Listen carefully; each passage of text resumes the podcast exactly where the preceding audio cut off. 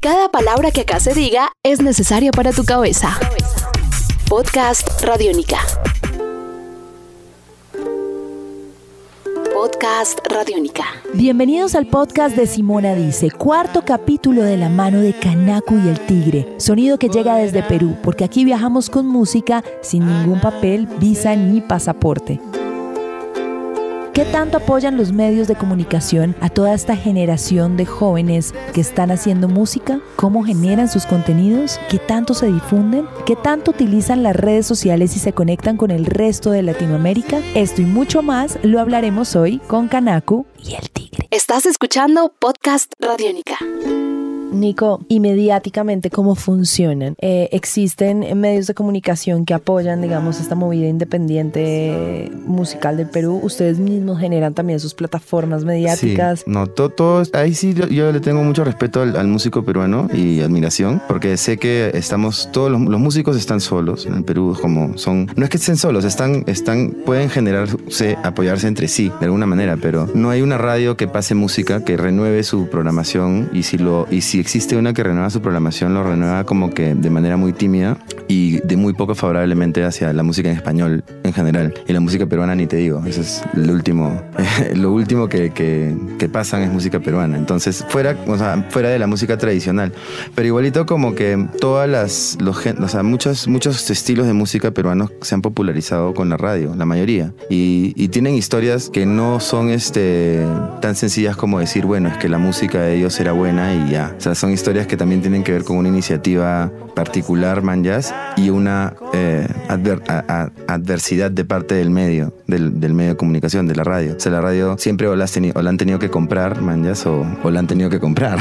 Entonces, este, como que. Y, eso es, medio, es, medio, es medio thriller, porque no debería ser así. Ahora no la compran. De hecho, ahora ya eso es como, como que ya no es así. Ahora ya no hay un tema de, de payola en la radio peruana, pero lo que sí hay es como que un sistema de rating que no favorece al, al, progreso cultural ni al cambio de ningún tipo. Es como, es como un sistema muy complicado que no puedo como que explicar en detalle ahorita, pero no, no, no hay mediáticamente no hay ningún aporte considerable. No hay un aporte considerable porque, porque, no, porque no les resulta efectivo inmediatamente.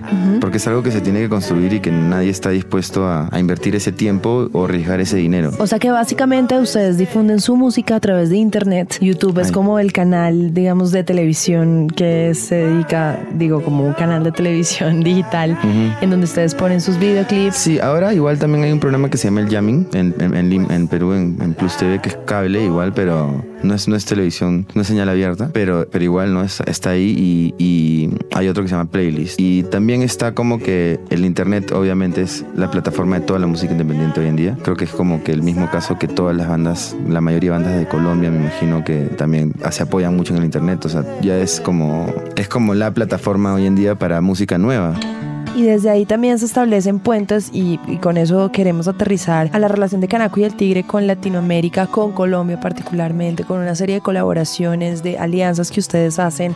Vienen, no sé, un artista como Santiago Ayerbe que plantea un festival como Llavería en donde ustedes están, pero colaboran, pero ellos también van a Perú, pero entonces comparten escenario con este man o hacen una canción con este man, invitan a Pedrina y Río. Hablemos un poco como de esas redes que van creando finalmente encontrándose casi que la misma generación en diferentes diferentes lugares, en este ah. caso de Latinoamérica. Eso es, alucinante también, porque sí, pues es verdad, como que ahorita hay una generación latinoamericana, ¿no? De músicos, que, de la que formamos parte nosotros y, y, de la que estamos empezando a conocer en realidad, personalmente, ¿no? O sea, estamos recién empezando a conocer a, a, todas estas personas. Este, y todas estas personas recién nos están empezando a conocer a nosotros. Entonces, eso es súper emocionante también porque eso en mi entorno no tiene muchos precedentes, entonces no, no hay mucha gente que me ha podido explicar cómo, cómo es esa situación, qué es lo que espera que cómo comportarse ni siquiera, ¿me entiendes? Es como, como que mm, yo siempre he tenido como, como personas que me han aconsejado y como que me han, me han dicho, ¿no?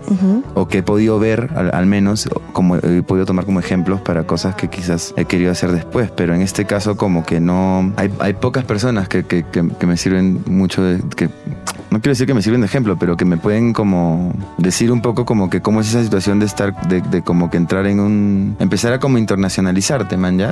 Es como, no, no es algo como, como que yo tenga muchos ejemplos de cómo se hace. Entonces yo creo que parte de, de- de conocer a todas estas personas es parte de la experiencia de eso, man, ¿ya? Que, que ya es como mucho más, de, mucho más allá de hablar de, que hablar de necesariamente de contactos o no, como que también te vas dando cuenta de que hay otras personas en, en otros países, digamos, haciendo lo mismo que tú en tu país, ¿me entiendes? Entonces como que ya se genera como una camaradería, como si es que medio que sí, pues hay un reconocimiento de decir, bueno, finalmente todos somos bandas latino- latinoamericanas, ¿no?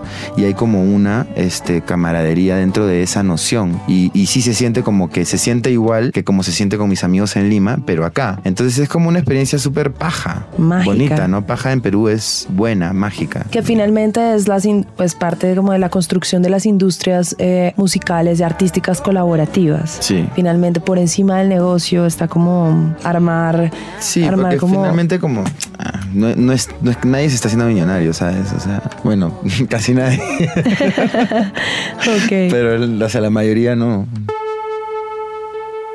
¿Qué viene ahora para Canacu y el Tigre? Digamos, están con Quema, Quema, Quema, eh, visitaron Colombia, estuvieron en el festival Stereo Picnic, colaboraron con diferentes artistas, viven mucho del aquí y el ahora con respecto a la banda porque también la tienen como una empresa, o sea, está, hay como una serie de responsabilidades, no es como vamos vagando por el mundo conociendo No. amigos y tocando por ahí, sino vivimos y tú te concentras directamente en, este proyecto. Sí, es nuestro trabajo, ¿no? Finalmente es como, o sea, es, como cualquier empresa, pues sí, es como cualquier, cualquier, eh, al final, pues claro, uno se incorpora a la sociedad y, y, y- y y también cambia ciertas formas de, de cómo haces las cosas, pero porque funcionan. Entonces, este, como que sí, pues, ¿no? Es- se, se maneja como una empresa porque es, de alguna manera, es un emprendimiento de tres personas. Entonces, sí, de alguna forma es, es, una, es una empresa. ¿Y para este año qué tienen programado? Este, para este año vamos al Vive Latino. Estamos tocando en Lima también en este, el Festival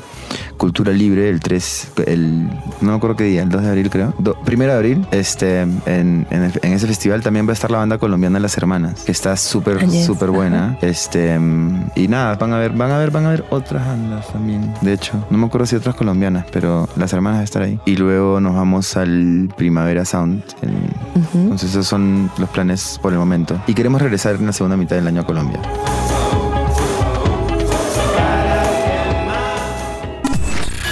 Este es un podcast Radiónica.